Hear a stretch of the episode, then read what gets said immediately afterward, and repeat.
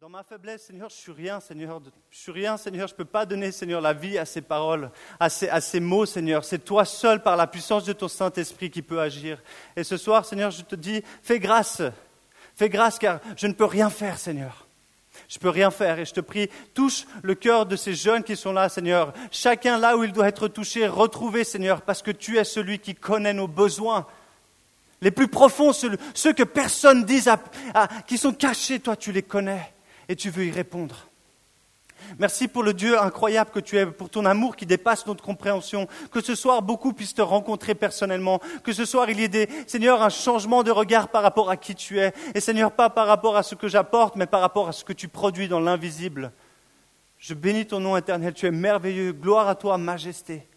Gloire à toi, Jésus. Merci pour ces jeunes qui ont choisi de passer euh, quelques heures de leur soirée du vendredi ici. Seigneur, que ce soit un désir plus profond d'aller plus loin avec toi ce soir. Je prie en ton saint nom, Jésus. Gloire à toi. Gloire à toi, Jésus. Amen. Amen. Est-ce que quelqu'un d'entre vous sait ce que veut dire le plein évangile? Avez-vous déjà entendu le plein évangile? Certains ont peut-être quelques idées. Est-ce que vous auriez entendu parler aussi de l'évangile aux quatre angles? Ah, il, y en a qui, connaissent un peu, je ne sais pas quoi, ils montrent du doigt. Il y a peut-être quelques pentecôtistes parmi nous. Et si je parle de George Jeffreys, qui connaît George Jeffreys? Ah, tu triches. Abraham, est-ce que quelqu'un d'autre qu'Abraham, que Simon qui est aux toilettes sûrement, est-ce que quelqu'un d'autre connaît George Jeffreys? Un peu lever les mains, quelques-uns. Vous avez entendu parler? Super. Je vais vous faire sa petite biographie avant que vous puissiez comprendre un peu qui il est et pourquoi on va parler de lui, ou plutôt pourquoi on va parler du plein évangile. George Jeffreys, né le 28 février 1889 dans le Royaume-Uni, il est le sixième enfant sur les huit que ses parents, son papa Thomas et sa maman Kezaya auront. Donc huit, donc sept frères et sœurs, ça fait pas mal. Qui a une famille de sept frères et sœurs ici? Daniela Magnifique, waouh. Donc je, pense que tu sais ce que c'est avoir des frères et sœurs, euh, la difficulté de trouver ta place. En tous les cas, George Jeffrey avait donc sept frères et sœurs, grande famille. George a grandi dans une famille croyante, mais c'est à l'âge de 16 ans. 16 ans, donc certains d'entre vous, vous avez déjà 16 ans, certains d'entre vous n'avez pas encore 16 ans, et lui, c'est à 16 ans qu'il a vraiment vécu sa rencontre avec le Seigneur alors que le Pays de Galles vivait son réveil en 1904-1905, un réveil apporté par certaines personnes qui avaient vécu la puissance du Saint-Esprit, lui, dans une rencontre, va être touché par l'Évangile, par le message du salut. Et il va, être, il va être complètement changé dès lors, il va prendre beaucoup de place dans son Église. Il va être actif comme certains d'entre vous ici, des jeunes qui vont dire, OK Nico, c'est bien, est-ce que je peux aider à quelque chose? Lui va être comme ça. Et il va continuer, continuer, jusqu'à un, jour, en week-end, dans son église, le pasteur vient prier pour lui pour le baptême du Saint-Esprit. Et là, il est rempli du Saint-Esprit, rempli de la présence de Dieu. Et là, sa vie, paf Avant, elle avait, déjà changé d'un pas, et là, elle fait, j'ai envie de dire, presque deux pas de plus. Et là, George Jeffrey, il est allumé, allumé pour l'Évangile. Il est passionné. Et très rapidement, il va prendre des études de théologie. Et très rapidement après ses études, à l'âge de 23 ans, il va démarrer une église qui s'appelle Elim, une des premières, premières églises pentecôtistes en Irlande. Et il va commencer à prêcher le plein évangile. Connu aussi sous Jésus sauve, Jésus guérit, Jésus baptise, Jésus revient. L'évangile des quatre angles. C'est lui qui amène en fait cette dimension du plein évangile. Et on va comprendre durant ce mois d'avril quels sont pourquoi, pourquoi c'est le plein évangile et pourquoi les quatre angles. Pourquoi Jésus sauve, guérit, baptise, revient? Est-ce que ça suffit? Est-ce que ce n'est pas limité ces quatre angles? Il n'y a pas quelque chose d'autre? C'est ce que Georges Jeffrey va prêcher avec puissance. Il va parler beaucoup de ce que Jésus a fait dans sa vie, mais aussi ce qu'il a fait à travers l'œuvre du Saint-Esprit. Et beaucoup de personnes, son ministère, il va, être, il, va avoir, il va une grande renommée. Beaucoup de gens vont se déplacer. Plusieurs églises de son église principale primaire vont démarrer dans le Royaume-Uni. Son ministère va grandir, grandir et lui-même va voyager beaucoup et même venir ici à Genève. Et durant une campagne d'évangélisation ici à Genève, il va prêcher, parler du baptême du Saint-Esprit et apporter en partie une partie de réveil spirituel de Genève.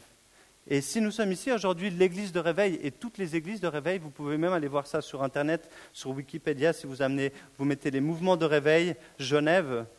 Georges Jeffrey fait partie justement de ceux qui ont amené les réveils. Et Adolf Hunziger, le fondateur de cette église, a été bénéficiaire de ce réveil spirituel. Et l'église dans laquelle vous êtes aujourd'hui est un bénéfice de la foi de cet homme qui a été touché par le Seigneur et ensuite rempli du Saint-Esprit et ensuite conduit dans le chemin que Dieu a prévu pour lui, pour toi, pour moi. Amen.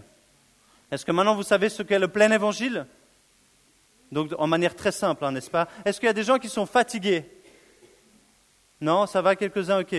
Si vous tenez plus le coup, levez-vous s'il vous plaît. Non, c'est très important. Je sais que les vendredis soirs, des fois c'est difficile mais quand, je vous dis, quand il y a, en fait, quand on, parle de la parole de Dieu, c'est toujours là où il y a des challenges. C'est là où le diable, il veut pas qu'on écoute et en fait on s'affaisse, on, est tout d'un coup distrait avec d'autres choses. Et c'est pourtant là où le Seigneur veut faire une œuvre dans nos vies. Alors je vous encourage, si jamais vous sentez que votre tête elle baisse, levez-vous. Merci Simon. Levez-vous, n'ayez pas peur, il n'y a pas de souci. J'aimerais juste vous partager une dernière anecdote sur, sur George Jeffreys quand même, vous avez peut-être entendu parler de l'évangéliste Reinhard Bonquet? Oui, hein? Qui vient de remettre son ministère à notre cher. Euh, moi j'ai un blanc maintenant. Merci, Daniel Colonda. Reinhard Bonquet, alors qu'il terminait aussi ses études à l'âge de 22 ans, il se baladait dans les rues de Londres. Et vous ne savez pas, par hasard, hein, il a pris le bus, il ne savait pas où il allait, bien sûr. Hein, et il se retrouve, il descend d'un arrêt, il marche, et là, il marche, il marche, et il arrive devant une porte de maison, et sur la porte de maison, c'est marqué George Jeffreys. Yes? True. Et il dit, quoi, George Jeffreys? Vraiment, le George Jeffreys, le, George. Il toque à la porte, une dame vient. Euh, est-ce que c'est bien ici qu'habite George Jeffreys? Oui, oui, il est vieux, mais il a, il a besoin de personne. Et là, une voix d'en haut dit, oh, laisse-le rentrer, laisse-le rentrer. George Jeffreys, alors qu'il était à quelques semaines de quitter ce monde terrestre, avait un rendez-vous, ou plutôt Reinhard Bonke avait un rendez-vous divin avec George Jeffreys. Il l'a laissé rentrer, ils ont partagé la passion pour Jésus. George Jeffreys a posé les mains, a imposé les mains sur Reinhard Bonke pour le bénir, pour, le, pour ce ministère d'évangéliste qu'il était en train de démarrer. Waouh Amen C'est ouf quand même Tu te balades par hasard et le Seigneur te mène vers un évangéliste pour te permettre de te guider. Si je vous dis que si le Seigneur, il n'a a pas déjà tout prévu. Amen. Amen. Ce soir, on est, moi je suis content, on va commencer par le premier de ces quatre angles et on va commencer par lequel? Jésus sauve. Je n'ai pas envie de dire le plus important, mais le fondement, la base. La base. Ça sert à rien d'aller à l'église si vous ne savez pas pourquoi vous êtes ici, et ça ne sert à rien de venir à l'église si vous n'êtes pas sauvé. Parce que le fondement de Jésus, la vie de Jésus, c'est le salut de l'humanité. Vous pouvez venir à l'église, être religieux, mais si vous n'êtes pas sauvé, autant pas venir à l'église. Autant pas donner ta dîme, autant pas faire des bonnes œuvres, aller en mission. Si tu n'es pas sauvé, ça sert à rien. Ça sert à rien. Rien du tout. Et c'est intéressant parce que c'est vrai, lorsqu'on parle d'être sauvé, on se dit, mais sauvé de quoi? Sauvé d'un naufrage? Sauvé de, je ne sais pas, moi, vous avez fait un accident en montagne et là, bon, t'attends l'hélicoptère. Est-ce que c'est ça qu'on parle de sauver? Je pense que lorsqu'on parle de, la définition du verbe sauver, on doit tous être à peu près, je dirais, dans la même réflexion. Mais je ne pense pas qu'on a tous la définition que le Seigneur a pour nous. Ce soir, j'aimerais vous emmener dans l'évangile de Jean, chapitre 3, et on va lire quelques versets.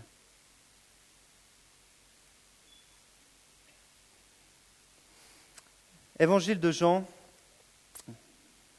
versets 9 à 18.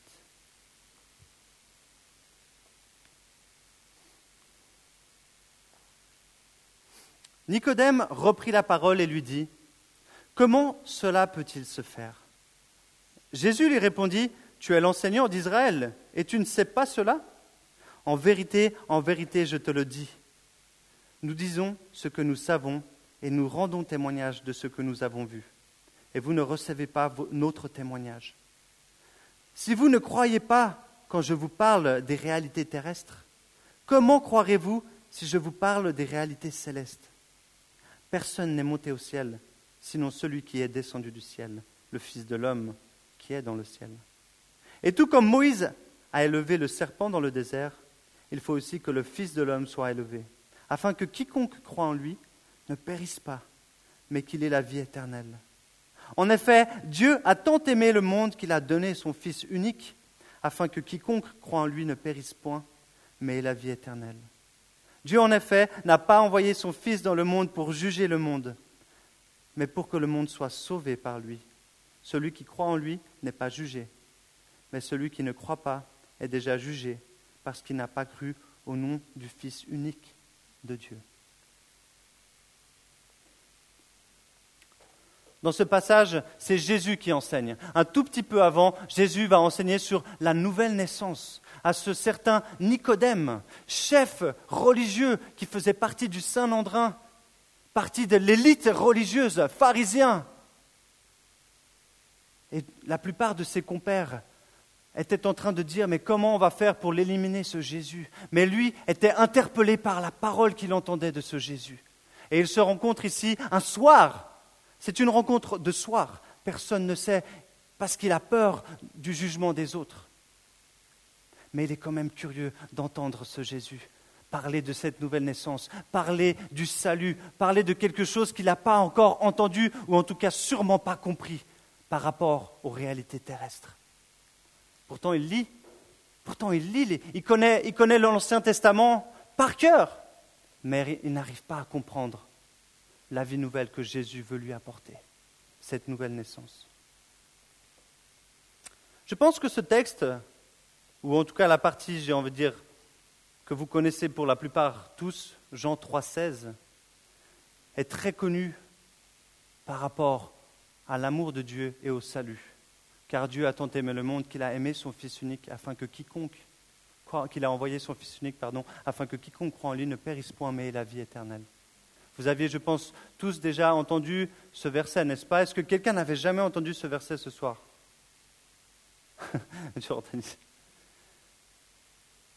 Mais est-ce qu'on comprend la réalité, la profondeur de ce que signifie ce verset? La semaine dernière, je ne vais pas reparler pleinement de la semaine dernière de ce qu'on a vécu, mais été très, à nouveau, bouleversé par la, la passion du Christ. Pour ceux qui étaient avec nous, on a regardé la passion du Christ un film qui est, qui est dur et en même temps tellement, il nous ramène à la réalité de ce que Jésus a fait pour nous. Mais comprenons ce que ça veut dire aujourd'hui pour nous aussi, dans un terme de salut pour l'humanité. De quoi Jésus nous sauve-t-il? Parce que si on parle de sauver, on parle de... Mais on nous sauve de quoi? De quoi Jésus sauve? Jésus sauve, mais de quoi? Dans Luc 5, verset 31, Jésus, prenant la parole, leur dit, ce ne sont pas ceux qui se portent bien qui ont besoin de médecins, mais les malades. Ce n'est pas les bien portants qui ont besoin d'aller chez le médecin, mais les malades. De quoi Jésus nous sauve? Il est important de se poser cette question. Pourquoi De quoi Est-ce que vraiment je dois être sauvé de quelque chose? Est-ce que vraiment je ne vais pas bien? Est-ce que je dois être sauvé, d'un naufrage?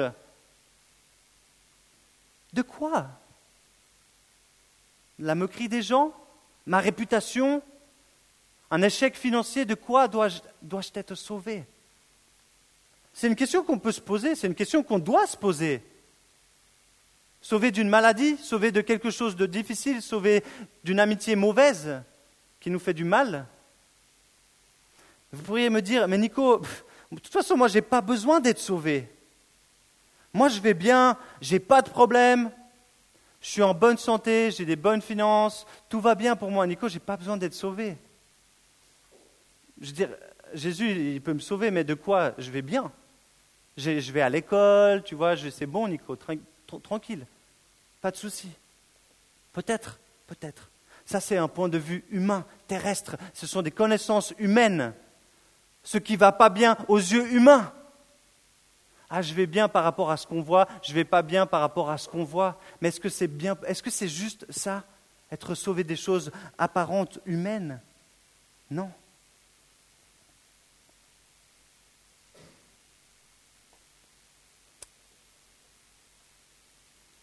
Imaginez un, bon nageur.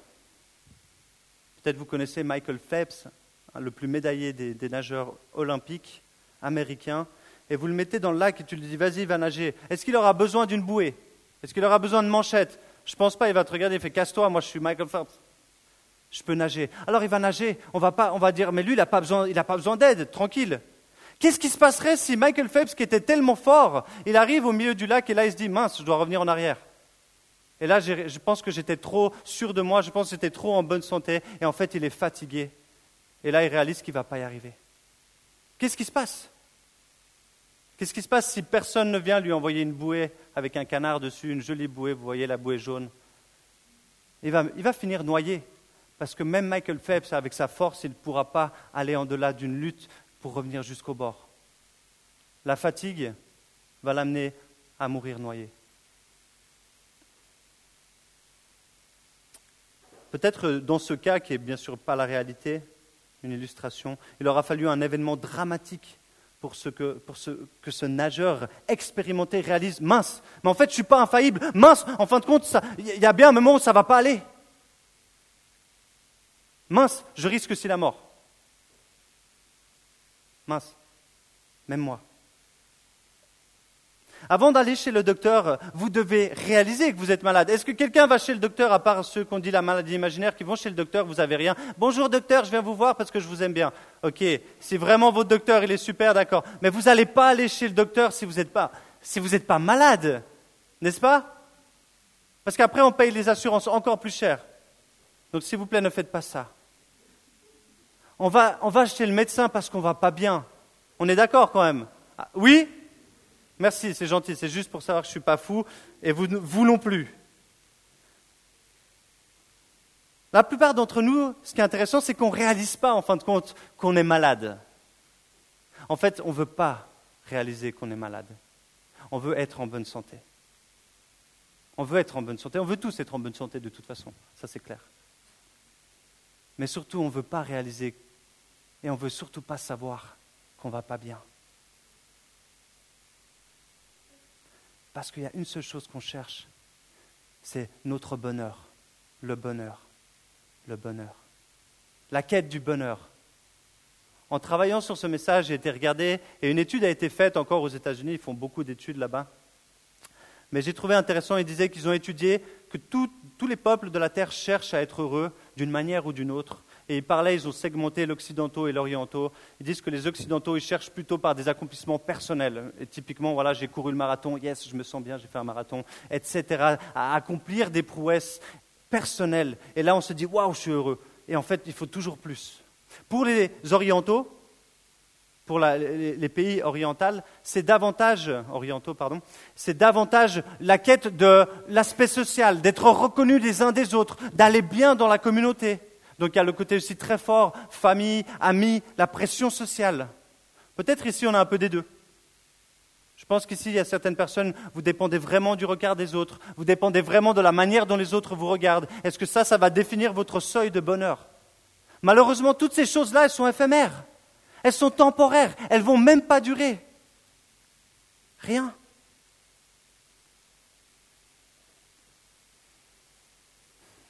On veut contrôler on veut contrôler notre réalité, on veut contrôler notre vie. On n'a pas envie de nous dire que l'on est malade, que notre bonheur est fragile, que ce qui est ici autour de nous est voué à disparaître, quoi qu'il arrive, ainsi que ma vie. On devrait plutôt se poser cette question, est-ce qu'il existe un bonheur éternel qui ne périsse point? Est-ce qu'il existe un bonheur éternel? Celui qu'on recherche, oui, il en existe un. Amen. Yes.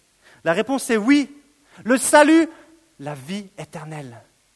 Car Dieu a tant aimé le monde qu'il a donné son Fils unique afin que quiconque croit en lui ne périsse point, mais ait la vie éternelle. Qui c'est qui a envie d'avoir la vie éternelle ici?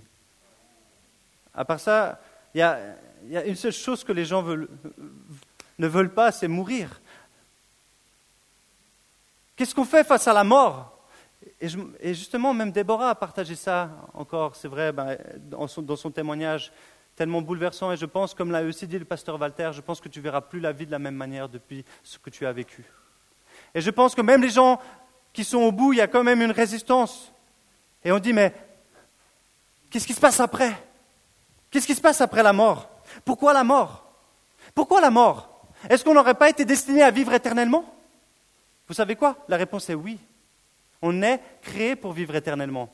Vous avez été créé pour vivre éternellement. Et ça, c'est la réalité de chacun d'entre vous ici. Vous pouvez vous regarder, tu peux déjà dire, tu vas vivre éternellement. Pas sur cette terre, mais tu vas vivre éternellement. Mais où? Et c'est plutôt ça la question, c'est où, comment, dans quelle situation je vais vivre éternellement? Et pour savoir d'où vient la mort, la mort physique, celle auquel tout être humain est confronté, il faut revenir à la base, à la genèse, au départ, quand Dieu créa l'homme et la femme, le plan parfait de Dieu, qu'ils puissent être ensemble, vivre un amour parfait, une relation parfaite, sans mort. À la base, Adam et Ève, ils étaient éternels. Et on était censé continuer avec eux éternellement. Mais ils ont eu le choix. Dieu a dit, voilà, je vous donne tout, mais vous avez le choix. soit vous vivez dans ce que je vous ai donné, c'est-à-dire toute la terre, et là, vous allez bénéficier de mon amour, de tout ce que j'ai créé pour vous. Soit vous désobéissez parce que je vous dis une seule chose, ne prenez pas du fruit de cet arbre qui est la connaissance du bien et du mal, l'arbre de la vie. Et ils ont eu le choix. On a le choix. On a tous le choix. Le choix va définir ce que vous allez faire après. Le choix définit qui c'est que vous êtes aujourd'hui et le choix définira qui vous serez demain. Les choix que nous prenons définissent qui nous sommes, qui nous serons. C'est évident, les choix qu'on fait. Et ils ont fait le choix de désobéir. Ils ont fait le choix de dire non, je ne veux pas ce que tu as, j'ai envie d'autre chose. Et le péché est venu. La désobéissance a emmené le péché et des sanctions parce que Dieu est parfait, Dieu est juste. Il voulait quelque chose qui soit conforme à qui il est. Dans leur désobéissance, il y a eu des conséquences. Ces conséquences sont simples la séparation parfaite d'un Dieu parfait ne peut pas accepter le péché et la désobéissance. Et donc la mort, à ce moment-là, a été la séparation du plan parfait de Dieu. La mort, à ce moment-là, est venue. Imaginez Adam et Ève quand ils ont vu la première bête qui a été leur peau, leur, leur premier vêtement, de voir du sang, de voir une bête morte. Ils n'avaient jamais vu quelque chose mort. Ils ne savaient pas ce que c'était à ce moment-là, bam, la réalité du péché, de la dimension des conséquences du péché, la mort. C'est notre destinée à tous. C'est notre destinée à tous. On, on, va tous mourir. Un jour ou l'autre. On va tous mourir. Et il y a trois semaines, comme je vous l'ai dit, pour certains, j'étais en formation avec, euh, pour, la, pour, notre, pour la fin de notre stage pastoral, on a tous des formations euh, avec d'autres stagiaires pasteurs et on a pu visiter les pompes funèbres. Et je peux vous dire qu'en parlant avec ce responsable de pompes funèbres à Lausanne, quand il vous dit Ouais, j'avais l'enterrement d'un enfant, j'avais l'enterrement d'une jeune, euh, le suicide ici, etc. Quand, il vous dit en, en quatre jours, 13 personnes enterrées. Et c'était juste une toute petite partie. Les morts, il y en a tous les jours, tout le temps toutes les secondes, bien sûr, la vie aussi. Mais on va tous mourir et on ne sait pas quand. Vous n'allez pas me dire, mais Nico, laisse-moi, j'ai le temps.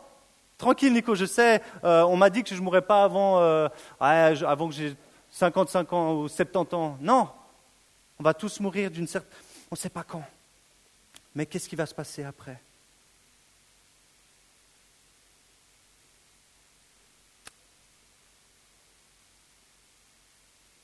On a hérité du péché de nos pères. Adam et Ève. Aujourd'hui, on est pécheur. Je dis on est EST, mais on est NE accent aigu, on est pécheur. Vous allez me dire, mais Nico, moi je fais du bien, je ne dis pas de mensonge, j'ai jamais menti, j'ai jamais volé. Mais on est pécheur. Nos sentiments, nos pensées, vous avez déjà eu des pensées de jalousie, vous avez déjà regardé quelqu'un, vous l'a dit, je pense pas toi, vous êtes déjà mis en colère au moins une fois. Donc on est pécheur. On est et on est pécheur, quoi qu'il arrive. On est tous malades, en fin de compte. On est tous malades. Donc nous méritons tous la mort. J'ai envie de dire, on a tous besoin d'un médecin. On a tous besoin d'un médecin. Et c'est pourquoi on a tous besoin du médecin, le seul qui puisse nous guérir. Et c'est pourquoi Jésus devait venir pour nous sauver de nos péchés. Cette maladie qui tue tous les êtres humains, le péché, le péché qui habite en nous.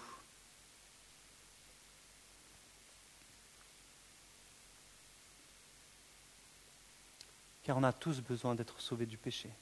Ne croyez pas que vous n'avez pas besoin d'être sauvés du péché. On a tous besoin d'être sauvés du péché. Alors comment Comment être sauvés du péché? En effet, Dieu a tant aimé le monde qu'il a donné son Fils unique, afin que quiconque croit en lui ne périsse pas, mais ait la vie éternelle. Dieu, en effet, n'a pas envoyé son Fils dans le monde pour juger le monde, mais pour que le monde soit sauvé par lui. c'est le Dieu qu'on sert. Et on va chercher à se sauver nous-mêmes. On cherche à se sauver nous-mêmes. On veut, on veut, parce qu'on a décidé que justement on était à l'égal de Dieu. Alors on, on, cherche le moyen de se sauver. Et ça, c'est les actions aussi. Beaucoup de gens vous diront, mais moi je suis une bonne personne. Je mérite le paradis. Parce que beaucoup de gens, vous leur parlerez, mais ils ne parlent pas de foi, mais ils vont quand même parler de paradis, parce qu'ils méritent le paradis alors qu'ils ne croient pas en Dieu, mais quand même, ils vont vous dire ça. Ils vont dire, ben moi je vais aller au paradis, mais j'y crois à rien, mais je vais au paradis quand même. Mais on cherche, d'une certaine manière, on cherche à se sauver, et pour certains c'est en, buvant beaucoup de jus d'orange, pour d'autres en mangeant sainement, pour d'autres en faisant du sport, en dormant beaucoup, en mangeant des médicaments. Mais est-ce que tout cela nous permettra de vivre éternellement? Non? Je ne crois pas. Je crois pas. Nous pouvons développer toutes sortes de techniques médicales pour nous soigner de tout type de maux, de mots terrestres, les mots que le corps subit sur cette terre. Mais il n'y a aucun remède pour soigner la mort. Il n'y a aucun remède sur cette terre, si vous en connaissez un, dites-moi. Un remède humain, un remède terrestre pour vous guérir de la mort. Vous pouvez être le plus heureux du monde, la plus heureuse sur la terre, être le, la plus riche, le plus, la plus talentueuse, accompli. Aucun remède ou aucun médecin sur cette terre ne pourra vous donner la vie éternelle. Votre argent, votre bonheur fictif ne vous donnera pas un accès à la vie éternelle. Rien. Rien. Sur cette terre, il n'y aura aucun échange possible pour la vie, la vie éternelle. Rien. La mort est la conséquence de notre désobéissance envers Dieu. Elle est donc inévitable pour tout être humain. Alors de quelle manière elle peut être vaincue? Seulement par celui qui détient la clé du séjour des morts, seulement par celui qui détient la puissance de la vie. Si Dieu nous a créés, seulement lui peut vaincre la mort. Seulement lui peut vaincre la mort. Si Dieu nous a créés, seulement lui peut vaincre la mort. Et c'est le seul qui détienne le pouvoir de la mort. Tu peux mettre Apocalypse 1, verset 18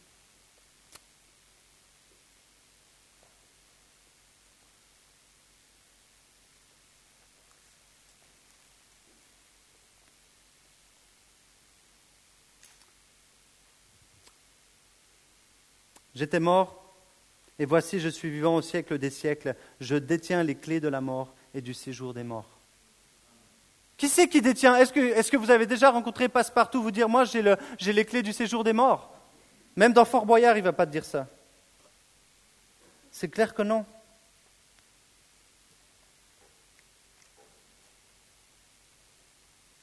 Y a-t-il une autre issue que la mort? Est-ce qu'il y a une autre issue que la mort, en fait? Est-ce qu'il y a quelque chose d'autre que ça? Est-ce que la vie se résout à mourir? Oui et non, ou oui ou non. Oui, on va mourir, mais est-ce que c'est la fin? Est-ce que c'est la fin? Non! Vous savez quoi? C'est le début. C'est le début.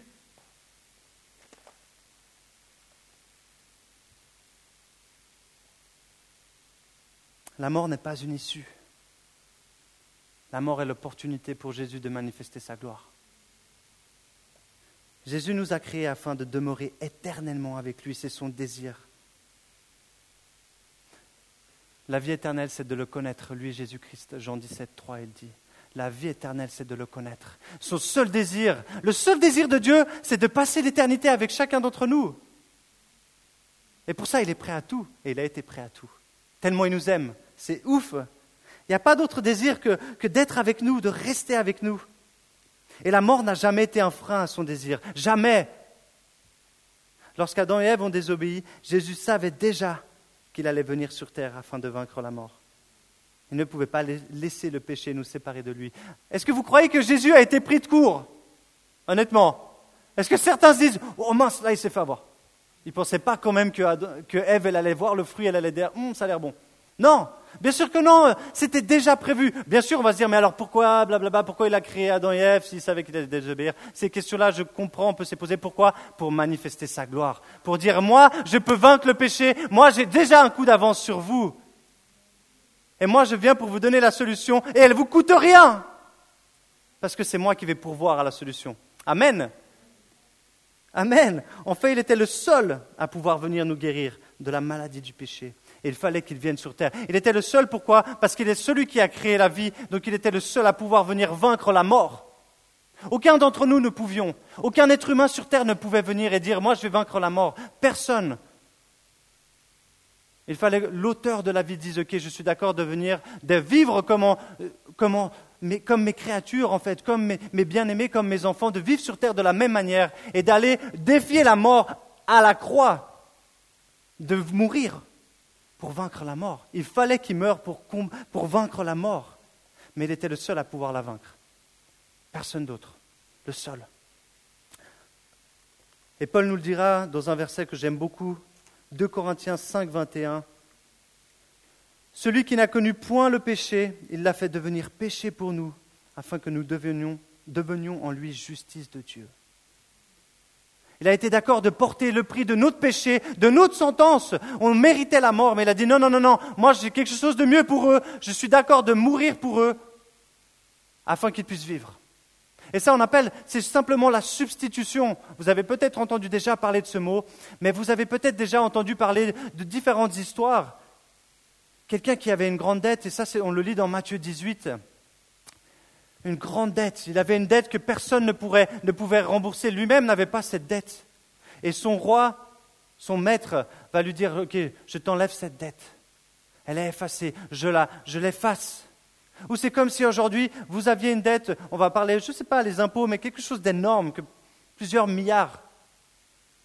Et personne ne pourrait vous payer. Et là, quelqu'un vient et dit, j'efface, je prends tout ça sur mon compte et enlevez tout. Légalement, plus personne ne peut venir vous accuser. Légalement, vous avez tous les droits, vous réobtenez la liberté, parce que quelqu'un a payé pour vous. C'est exactement ce que Jésus a fait. On méritait, la mort. Mais Jésus a dit non, je ne veux pas. Jésus a dit non, non, non, je ne veux pas qu'il meure. Je veux qu'il reste avec moi éternellement. Amen. Je veux qu'il reste avec moi éternellement. Dieu savait que nous ne pouvions rien faire pour effacer le pouvoir du péché sur notre vie. Lui seul pouvait nous libérer d'une telle dette, d'une telle maladie. Et il a décidé de le faire. Mais pourquoi? Pourquoi? Qui c'est qui irait donner sa vie? Honnêtement, peut-être vous allez dire, si Nico était vraiment en galère, est-ce que quelqu'un viendrait vraiment dire, ok Nico, prends-moi, euh, si j'étais maintenant dans les mains de, psychopathes et ils disent, ok c'est ta vie ou la vie de Nico? Qui c'est ici, sincèrement, qui irait dire, ah, ok je vais donner ma vie pour Nico? Alors, ne levez pas trop vos mains. Merci Jonathan. Levez pas trop vos mains, vous inquiétez pas, je vous en veux pas. Mais, hein? On sait où tu vas? Seigneur, c'est pas grave, c'est son heure. Mais pourquoi Jésus a fait ça? Pourquoi Jésus a été prêt à faire ça pour nous? Nous qui ne le reconnaissions pas, nous qui étions contre lui, nous qui étions pécheurs, nous qui cherchions à nous sauver nous-mêmes. Pourquoi?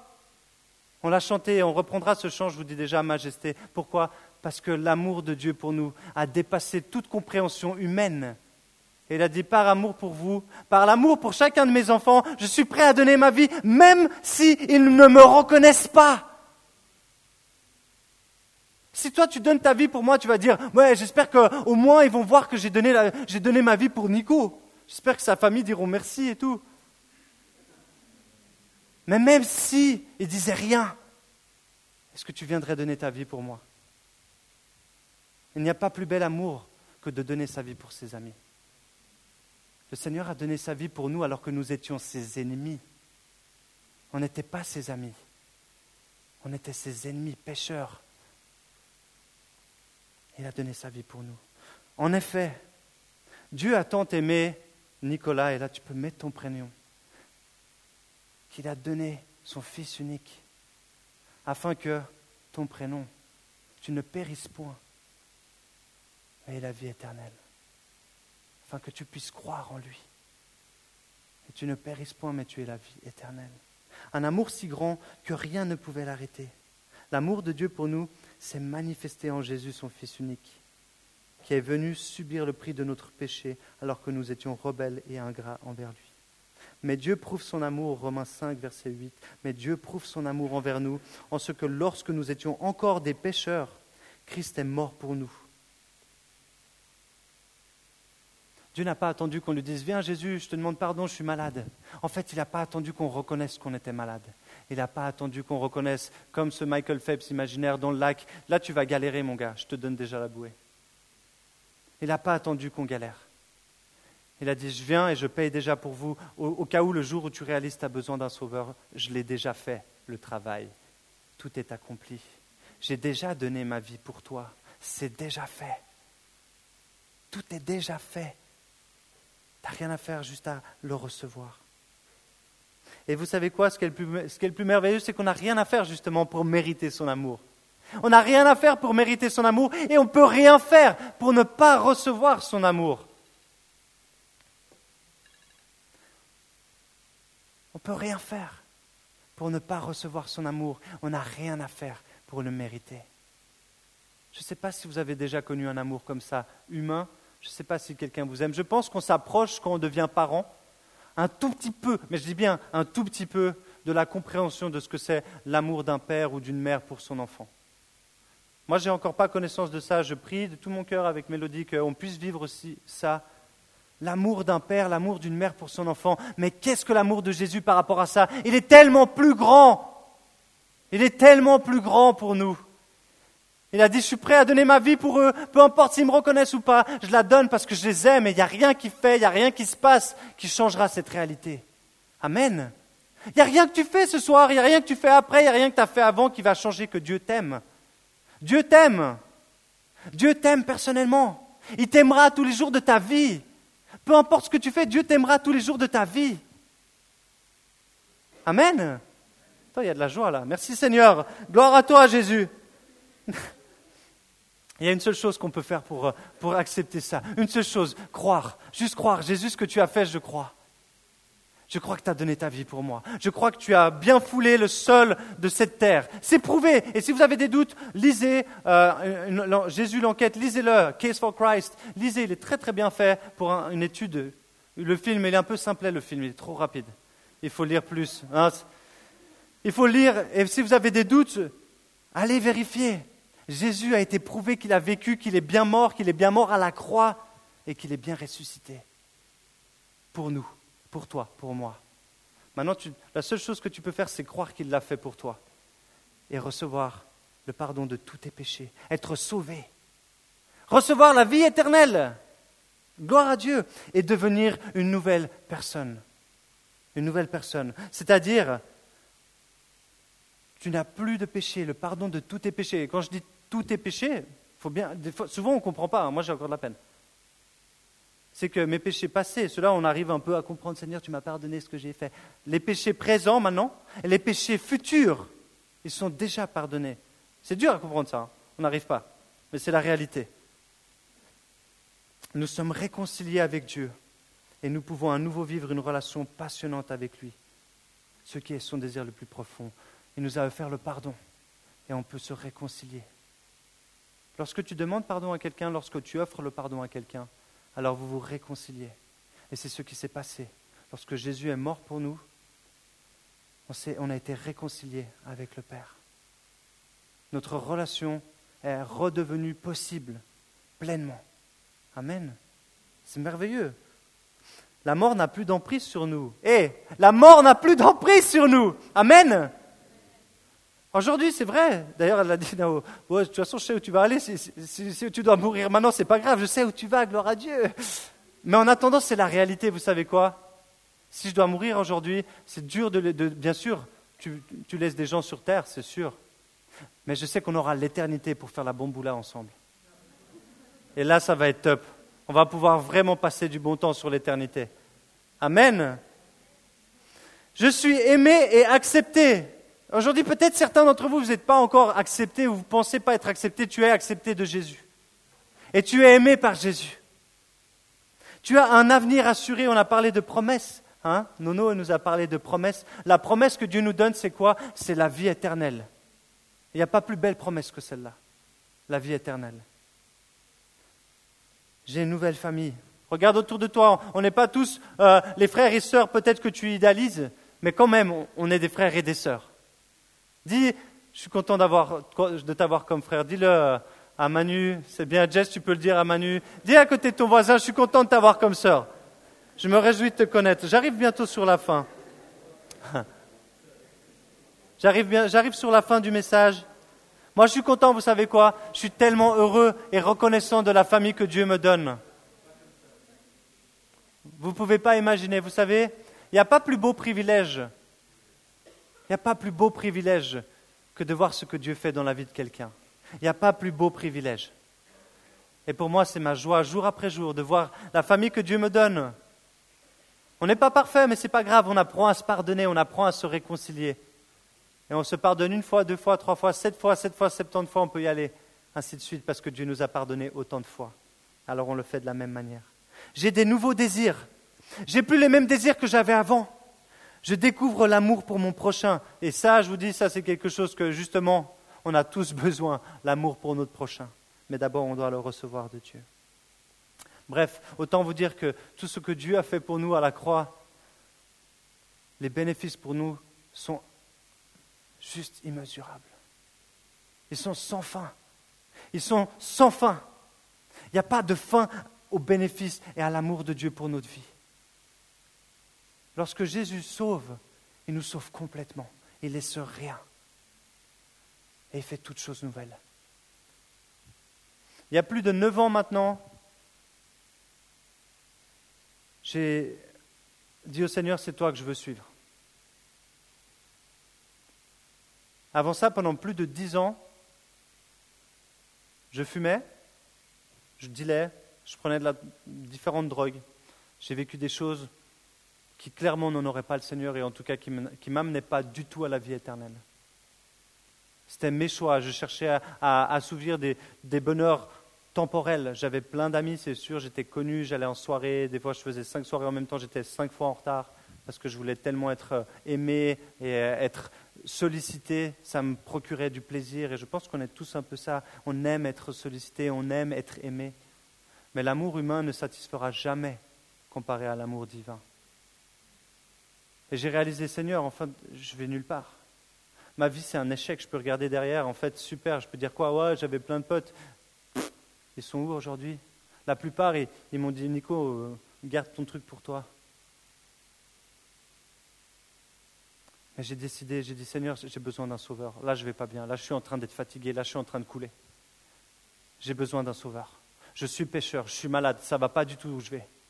Je crois savoir où je vais, mais je ne sais pas où je vais mais toi tu sais et tu as quelque chose pour moi. Toi tu as donné ta vie pour moi, afin de me donner un avenir fait de bonheur et non de malheur, pour que je puisse espérer de ce qui vient vers moi. Alors j'ai dit, ok Seigneur, je laisse et je te suis. Ça m'a coûté, oui. Ça va coûter de faire le choix de suivre Jésus. Attention, ça va coûter de suivre Jésus. Et ça peut vous coûter beaucoup. Ça peut vous coûter votre vie. Pour des milliers de personnes, ça coûte leur vie, la vie de leurs enfants. Dans, le monde des chrétiens persécutés, c'est la réalité du quotidien. On ne vient pas à l'église comme ça. Je pense que beaucoup d'entre nous, je m'inclus dedans, je ne suis pas sûr que si on savait que l'église pouvait sauter d'une minute à l'autre, on serait ici ce soir. À moins d'être persuadé de notre salut et d'être passionné pour Jésus. Et c'est la seule raison pour laquelle on veut vivre. Sinon, ça, à, quoi bon? À quoi bon? Quoi bon? Aujourd'hui, j'ai choisi de suivre Jésus. Aujourd'hui, j'ai dit, Seigneur, j'ai besoin de toi, viens me sauver. Et il m'a sauvé. Et il m'a donné un nouveau regard, une nouvelle vie, un nouveau cœur. Aujourd'hui, je suis tellement heureux de me dire que je vais bientôt être pasteur, chose que je n'avais jamais imaginée. Mais je sais qu'il y a encore plus à venir. Et il y a encore plus à venir pour chacun d'entre vous. Est-ce que Joël qui est là, qui est vraiment disponible, ça serait trop chouette chou, merci beaucoup de juste avoir quelques, quelques touches pour qu'on puisse se mettre devant, devant le Seigneur calmement avec quelques notes musicales. Ça nous permet de nous concentrer aussi. J'aimerais vous lire ce texte pour terminer.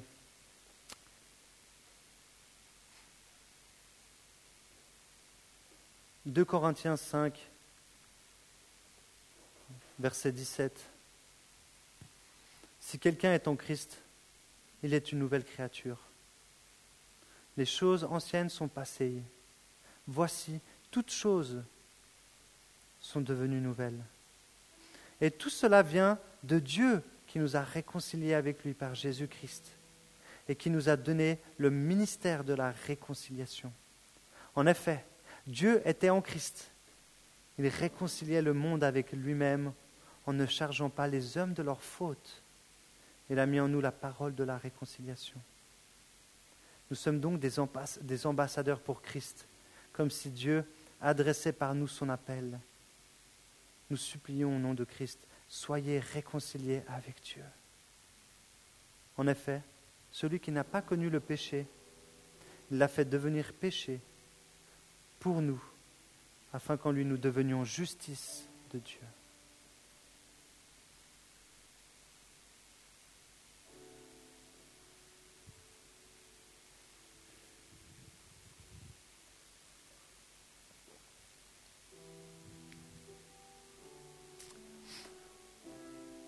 Soir, il est évident que si tu n'es pas convaincu de ton salut, tu n'as pas encore la promesse dans ton cœur et l'assurance de la vie éternelle, tu dois t'avancer ce soir. Je vais faire un appel très simple. C'est obligé, tu ne peux pas partir. Comme j'ai dit, ce n'est pas une question, tu viens pas pour moi, mais tu viens parce que tu réalises que tu as besoin d'être sauvé et que personne ici sur cette terre a la capacité de te sauver. Personne ici sur cette terre a la capacité, le remède en dehors de Jésus-Christ, qui a déjà démontré sa puissance parce qu'il n'y a plus personne à la croix. Et ce soir, si tu ne sais pas, si tu n'as pas l'assurance de ton salut, si tu dis, mais Nico, si je meurs ce soir, je ne sais pas où je vais, je crois que j'ai encore des pardons qui sont pas, euh, des péchés qui ne sont pas pardonnés, je ne sens pas que j'ai la vie éternelle. J'aimerais que tranquillement, ceux vous pouvez garder les yeux fermés, si, si c'est votre cas, venez devant. Si tu n'as pas l'assurance de ton salut, avance-toi ce soir. C'est vraiment important. Et tu ne le fais pas pour moi. Sache-le, tu ne le fais pas pour moi. Tu le fais pour ta vie à toi pour ton éternité à toi. Ce n'est pas moi qui vais vivre ton éternité. Si c'est ton cas, on va laisser maintenant un petit moment. Et ceux qui sont dans ce cas-là, avancez-vous, on va prier pour vous.